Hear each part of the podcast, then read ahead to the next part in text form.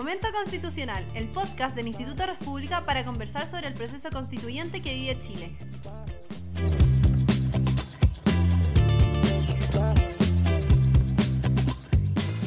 Hola a todos nuestros auditores, soy María Paz Romero, investigadora del equipo constitucional del Instituto República, y les doy la bienvenida a un nuevo capítulo de Momento Constitucional, el podcast del Instituto República donde estamos siguiendo la discusión y todos los acontecimientos que van pasando en la convención día a día.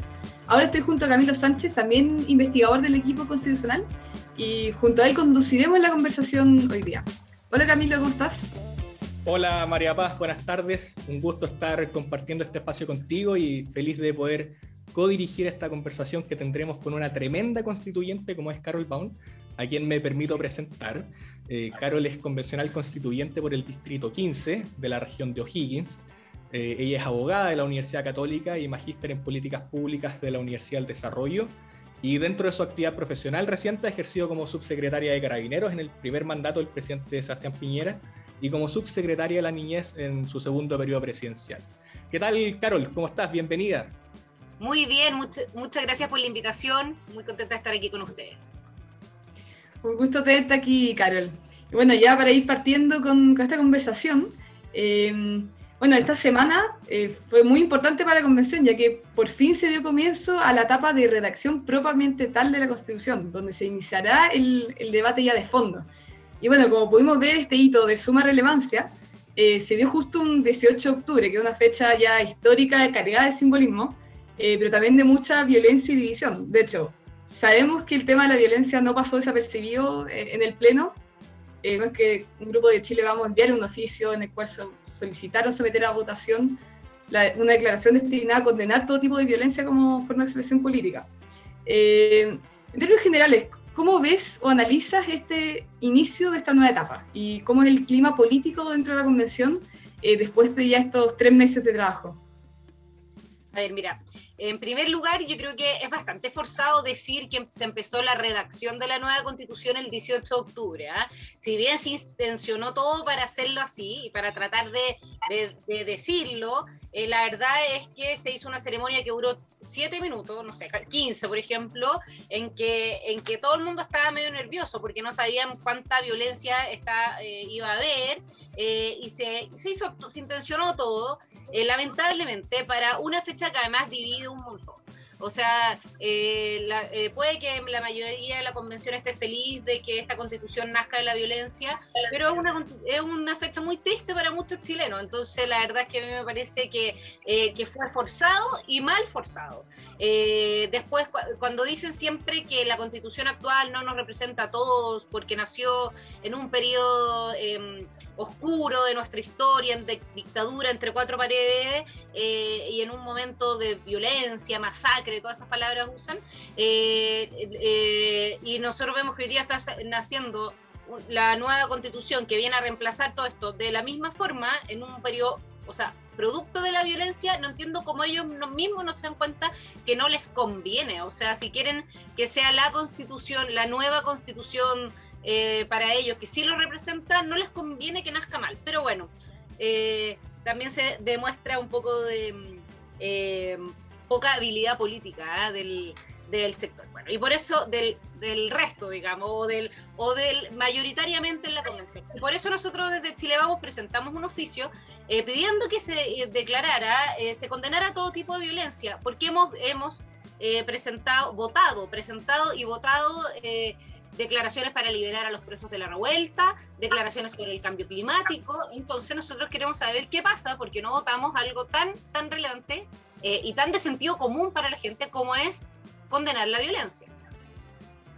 No, toda la razón. Y bueno, y en ese sentido también, como qué señales no han, no han ido dando para el futuro ya estos discursos de apertura que se han estado dando esta semana. Uh, eh, eso es otra cosa que la verdad es que yo ayer puse un Twitter, eh, tuiteo poco, ¿ah? porque siempre salgo trasquilada con los Twitter, me, insultan y todas esas cosas, ¿cierto? Pero eh, invitando a la ciudadanía sin ningún, no, no, puse ningún sesgo, digamos, sino que invitando a la ciudadanía a escuchar los discursos. Uno escucha los discursos, si bien no han sido tan encendidos la mayoría, o sea, han, han, han visto considerado que lo van a estar mirando, digamos. eh, uno escucha mayoritariamente un mensaje de, de crecimiento, de un mensaje de ecoconstitución, o sea, de hecho hay varios constituyentes que han terminado su discurso única solución ecoconstitución. Y la verdad es que la ecoconstitución suena maravilloso porque a mí también me encanta proteger el medio ambiente, somos eh, de una familia que nos gusta la naturaleza, que recorremos, que cuidamos, que reciclamos, todas las cosas que hoy día casi no, se hacen eh, habitualmente, pero educamos a nuestros hijos en el respeto de la naturaleza, eh, en cuidar los animales, en no matar las arañas y cosas que me he tenido que acostumbrar yo también.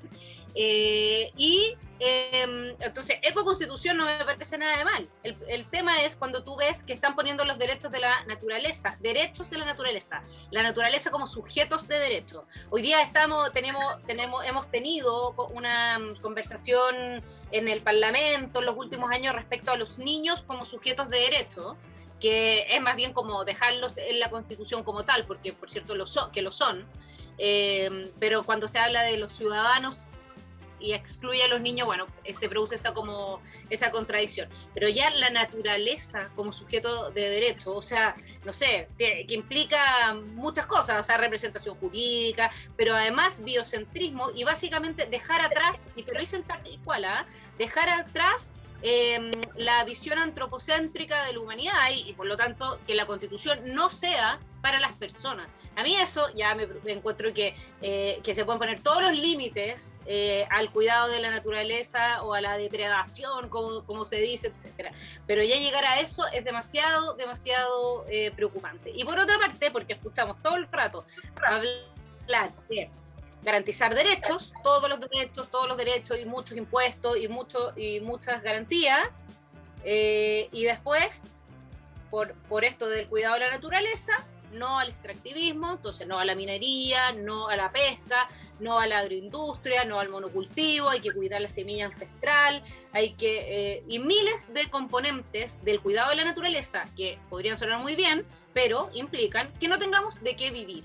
Entonces hay una contradicción muy infantil ahí. Cuando, cuando yo te decía antes, les demuestra poco manejo político, el, eh, aquí pasa lo mismo. Es como infantil escuchar eh, que eh, querer garantizarlo todo y no tener cómo crecer, ¿cierto? No tener de dónde sacar esos recursos. y la verdad es que es bien lamentable porque, porque esto es mayoritario. Entonces, cuando uno yo diría que hemos ido calculando más o menos por las votaciones, ¿a cuántos son? Y son como 103, 103 de 154 hoy día, más o menos los que están dispuestos a votar cosas de este tipo.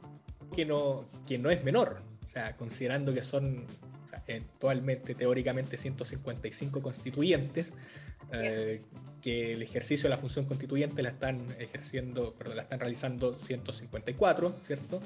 Eh, no deja de ser menor que 103 de ellos estén de acuerdo con esta idea de sacar a la persona eh, como centro de la regulación constitucional, ¿no? y no deja de ser sorprendente.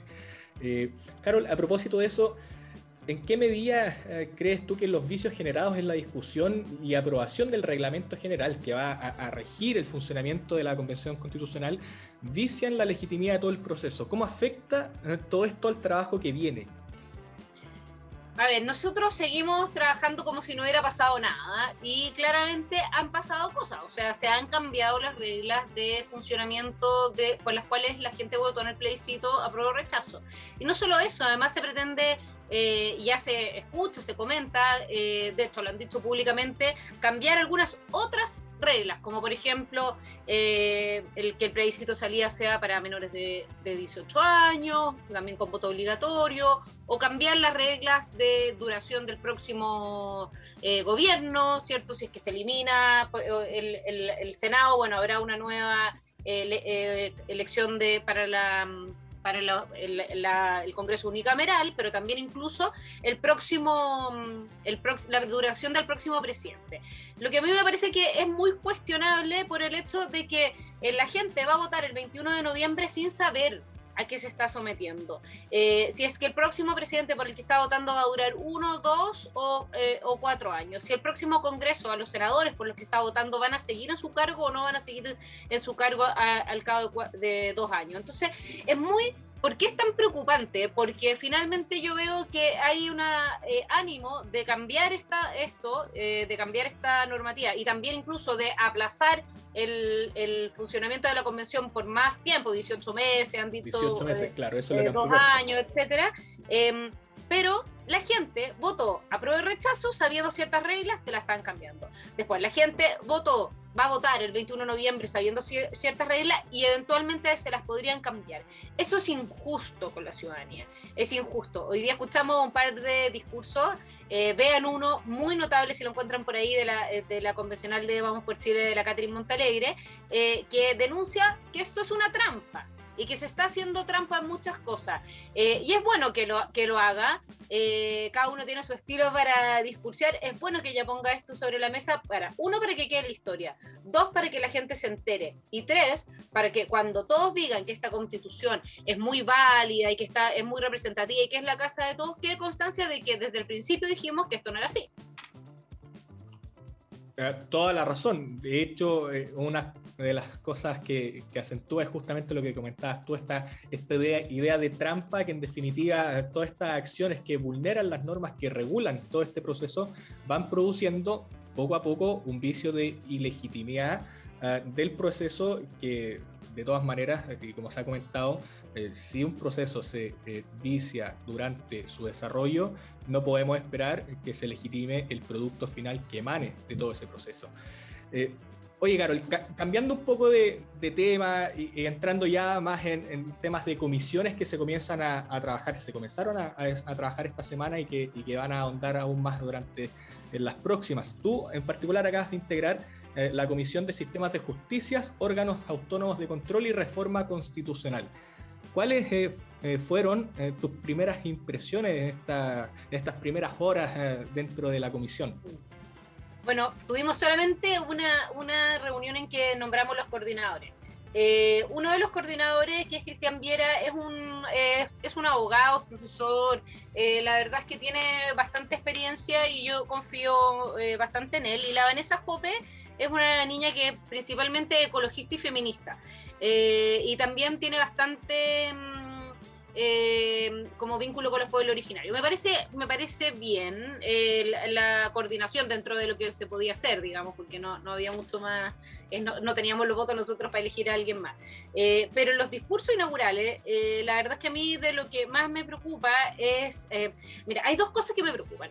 Una que se habló mucho, bueno, esta comisión se llama Comisión de Sistemas de Justicia, por lo tanto no pretende crear un sistema de justicia, sino que puede tener sistemas paralelos. ¿Qué significa eso? Habiendo nueve naciones de los pueblos originarios, según lo que, lo que señalan, diez, hablan algunos porque incluyen a los pueblos eh, el afrodescendiente. Eh, al pueblo tribal afrodescendiente y le dedican muchas horas a hablar sobre ese pueblo. Em, entonces, crear sistemas de justicia paralelos, distintos, esto nosotros ya lo hemos vivido. En Isla de Pascua existía una legislación en que bajaba las penas eh, para ciertos delitos y, por ejemplo, en caso de abuso sexual o violación, eh, el Rapanui tenía penas más bajas. O sea, una cosa que es gravísima, que claramente no puede pasar, pero hablar ya de sistemas de justicia paralelo me parece que es preocupante. Respecto del resto de los órganos de control, eh, podría, eh, más, más, que nada yo he escuchado que, mm, que no quieren, esto es como lo de la FPA, no quieren un eh, no quieren AFP o no quieren Tribunal Constitucional como lo conocemos. Pero cuando tú les preguntas qué es lo que quieren, te describen una cosa muy parecida a las AFP que se llaman distintas o te escriben una cosa muy parecida al Tribunal Constitucional pero que se llama distinto.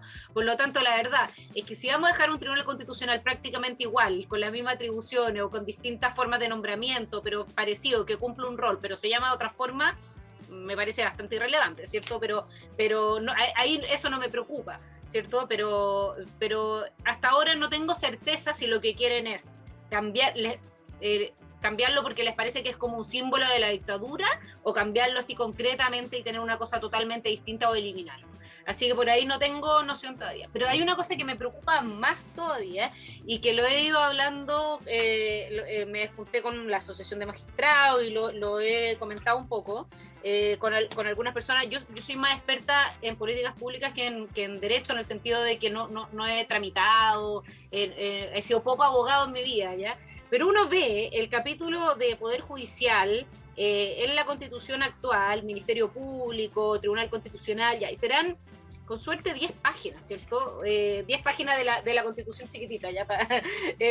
Eh, y, pero cuando uno escucha todo lo que quieren dejar en la constitución, veo como un, código civil mínimo de, de, normas. Y eso es muy malo, porque, ¿por qué? Porque hace muy poco flexible finalmente el ejercicio de la labor judicial.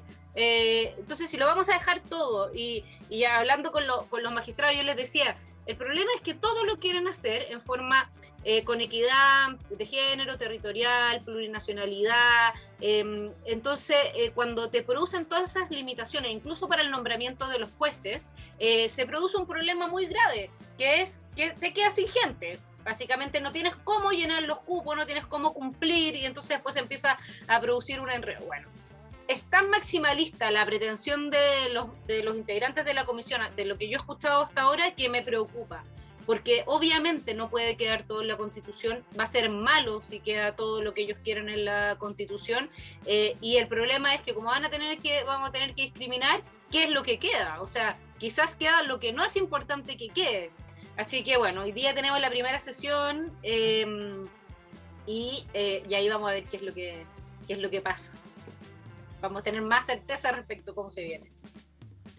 Eh, no, realmente mm, es súper importante los temas que, que, nombraste de sistema de justicia, de Tribunal Constitucional y también dónde están puestas un poco las prioridades en, en, la comisión. Claramente van a haber muchos temas relevantes y controversiales eh, ahí que, que, se van a discutir. Y también por lo que, lo que estaba pensando como de esta comisión es que también son muchos temas muy técnicos también. Eh, no es como eh, quizás solo tener cualquier opinión eh, respecto a eh, órganos de control autónomos, sino que igual hay, que tener cierto conocimiento para que quede un, un, organismo, una sala de máquinas bien armada también. En ese sentido, como tienes expectativas de que esta comisión se, se pueda dar como una, una buena calidad en, en, términos de lo que resulte, o se va a quedar muy la discusión superficial no, eh, está una comisión que es de gente preparada. ¿ah? Eh, casi todos son abogados. Hay un cientista político que es Tomás Laibe, pero que tiene, creo que tiene experiencia y conocimiento. Y la Ruth Hurtado, que no se ha recibido, por ejemplo, pero ya lleva, no sé, cuatro años de derecho y también es muy preparada. Por lo tanto, yo creo que va a ser una comisión que técnicamente va a funcionar bien. Eh, va a entender de qué está hablando, los conceptos, va a funcionar bien pero, pero eso no significa que no vayan a querer hacer una, una, en el fondo un texto demasiado largo o demasiado maximalista o demasiado o con pretensiones que finalmente son eh, absurdas, porque por ejemplo, cuando yo estaba en la Comisión de Descentralización se hablaba mucho de, eh, de, que vamos a establecer territorios subnacionales distintos a las regiones. Después en los discursos se escuchó mucho, eh, soy, vengo de, por ejemplo, de la futura región de Chiloé. Si cada uno de los constituyentes pretende tener una región eh, en, su, en su territorio o se van a crear más de 17 y además tenemos un sistema de justicia mezclado y además tenemos que vamos a tener, ¿qué vamos a hacer? Vamos a tener cortes de apelaciones distintas. Eh, todo eso se va a ir, se da a partir de la armonización, ¿cierto? Que es una etapa posterior, pero también tenemos poco tiempo. Entonces, mientras más enredado sea todo, en las otras comisiones también más complejo va a ser eh, acá. Así que bueno, eh, es, complejo. Eh, cuando Manuel Boldarsky dice 18 meses, por una parte digo, a ver, si va a quedar mejor, quizá, quizá es mejor que dure más, pero la verdad es que no creo que vaya a quedar mejor. Entonces, en ese sentido, porque mientras más tiempo haya, mejor, más eh, le van a meter más cosas, no menos cosas, no la van a hacer más minimalista, más pensada, más coherente, sino que va a tener más, más, más cosas. Eh, eso es lo que creo hasta ahora. Por lo tanto, quizás no, no es una unidad. Claro, más contenido para un texto que en principio algunos creemos que debería ser reducido, ¿no? El que mucho abarca, poco aprieta, dicen, dicen por ahí. Oye, Carol, eh, cambiando un poco de tema, eh, y ya en relación a, tu función, a la función que ejerciste como ex subsecretaria de la niñez, quería hacerte un par de preguntas. Primero, eh, ¿crees tú, y, en relación con el contenido de la comisión, ¿crees que debiera haber algún órgano autónomo que reemplace o fortalezca la, Defensoría de la Niñez en la Constitución? Eso primero. Y lo segundo, que es una discusión que se dio pero, eh, y, que quedó en el aire, que yo creo que no está zanjada y va a seguir causando controversia, que es el, la exclusión del derecho preferente de los padres a educar a sus hijos, uh, que fue excluida, ¿cierto?, dentro de la, la, Comisión Temática de Derechos Fundamentales. Eh, ¿Qué crees tú respecto de eso? Mira, yo, esta es una batalla que está, viene dando la izquierda hace mucho rato. Eh, yo lo vi los cuatro, o sea, los tres años que alcancé a ser subsecretaria de la, de la niñez y en todos los proyectos de ley siempre estaban tratando de sacar el derecho preferente de los padres a educar a sus hijos por distintas razones y algunos eh, parlamentarios a veces ni entendían muy bien a qué se de qué se trataba, pero, pero, lo, pero se compraba la teoría. Acá hay una eh, hay una claramente un activismo por parte de la defensora de la niñez preocupante en ese tema, o sea, para ella es todo autonomía progresiva y por lo tanto todo, eh, ojalá el menos control de los padres sobre los hijos y lo que, lo que no se explicita nunca es que cuando los padres no tienen el control, el que tiene el control es el Estado o u otro, y en este caso claramente tendría que ser el Estado, no sé, los colegios, no sé quién, no sé quién, pero alguien tiene que tener el control eh, eh, y, y, la responsabilidad y la educación de los hijos. Por lo tanto, es muy preocupante, pero es, es algo que la izquierda viene tratando de hacer hace mucho tiempo. Y es parte también de lo que hacen los, los, los eh, países comunistas, básicamente, que es tener el control de la ciudadanía y lo más fácil es a partir de los niños, que, son, que en el fondo se los va educando y se los va criando de una forma eh, que es conveniente para el Estado. Y eso es además atentatorio contra la libertad, no solamente de los padres, de los hijos, porque si los vas formando de una forma y solamente les muestras parte de la realidad, va generando efectos, obviamente, en ellos también. Entonces, para poder tener el control de la ciudadanía, una de las cosas que se quiere hacer siempre es esto, que, que los padres no tengan esa libertad. Por lo tanto, es muy grave pero aparente, pero no es, pero en la discusión se frivoliza un montón y dice, no, pero si mira, si los niños van creciendo y en la medida que van creciendo tienen su libertad, y eso está, está claro, obviamente yo a la, a, mi hija que tiene siete años, no le hablo igual, ni le doy las mismas instrucciones, ni le digo qué ropa ponerse, por ejemplo, de la misma forma que al que tiene tres, o cuando tenga ella 14, no sé. Obviamente que existe esa autonomía progresiva, pero eso no implica que no haya eh, derecho y deber preferente de los padres a educar a sus hijos. Entonces, esto es claro que es una maniobra de la izquierda desde hace mucho tiempo, están, eh, la están tratando de poner en todos los proyectos de ley y ahora obviamente también en la constitución, y una cosa es que los niños se reconozcan como sujetos de derecho y otra es que eh, se priorice la autonomía progresiva por, eh, sobre el derecho y deber preferente de los padres o que directamente se elimine el derecho y deber preferente de los padres a educar a sus hijos. Además, esto se suma a que no, no se dejó como el listado de las cosas a discutir la libertad de enseñanza, la libertad de conciencia, por lo tanto es una claramente una suma de factores que lo que buscan es controlar a la sociedad, o sea, pérdida de libertad total. Y respecto a la defensora de la niñez, yo tenía esperanzas cuando se creó el órgano de que fuera una, un órgano autónomo eh, que, que, en el fondo efectivamente ayudara en el combate de, de, la, de los delitos y todos los abusos que se cometen con los niños, porque son muchos. Eh, hay una cifra de abuso sexual infantil que es muy grande. Hay distintos factores por los cuales esto era, esto era, una, un bonito proyecto, eh, pero ella decidió en forma inmediata que era solamente contra eh, era la defensora en contra de los en el fondo, órganos del Estado, de los agentes del Estado, se politizó en forma inmediata, perdió totalmente su autonomía y se, convirtió como en una activista de izquierda, ¿cierto? Entonces lo, lamento mucho porque pudo, pudo, haber sido distinto. En ese, en ese escenario estoy segura que todos los constituyentes la van a, defender, ese órgano, lo van a dejar constitucional, amarrado y con miles de cosas, eh, pero lo que, lo que sí me, hubiera, me gustaría es que si esta nueva constitución crea un ombudsman o un defensor ciudadano, que a mí es una institución que me gusta mucho más, yo lo simplificaría un montón, pero sí, eh, la Defensoría de la Niñez debería quedar dentro de eso, debajo. Eh, yo creo que es difícil que eso pase, pero por lo menos lo voy a proponer como un subórgano. claro, dentro de la misma estructura, en definitiva, de, esta Defensoría del Ciudadano y de las víctimas que también se ha propuesto dentro. Exacto. dentro del sector. Carol, eh, estos temas claramente dan mucho, mucho para hablar, eh, pero ya el tiempo vuela, entonces voy a aprovechar unas una últimas palabras. Sabemos que, bueno, que todo el trabajo que ya se ha llevado hasta ahora ha sido complejo, que día a día se va avanzando con sorpresas y con todo. Eh, entonces, un poco mirando futuro, ¿qué nos podemos esperar los próximos días que vienen y, qué mensaje quizás nos querrías dejar como para ir terminando esta conversación?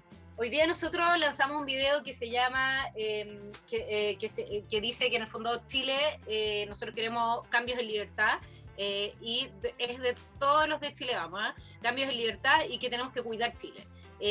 Hoy día nosotros los 37, no por culpa nuestra, sino que por culpa del sector completo, somos un número muy minoritario en la convención y podemos no tener influencia ninguna. En todas las comisiones no te, eh, o sea, en ninguna comisión tenemos eh, eh, mayoría, ni cercana a la mayoría, y en el Pleno tampoco. Por lo tanto, la izquierda, que es la izquierda, izquierda extrema y la ultraizquierda, es decir, los dos tercios están desde el Partido Comunista hacia el Frente Amplio, los pueblos originarios y la ex lista del pueblo, puede escribir la constitución completa sin una letra ni una coma de nosotros.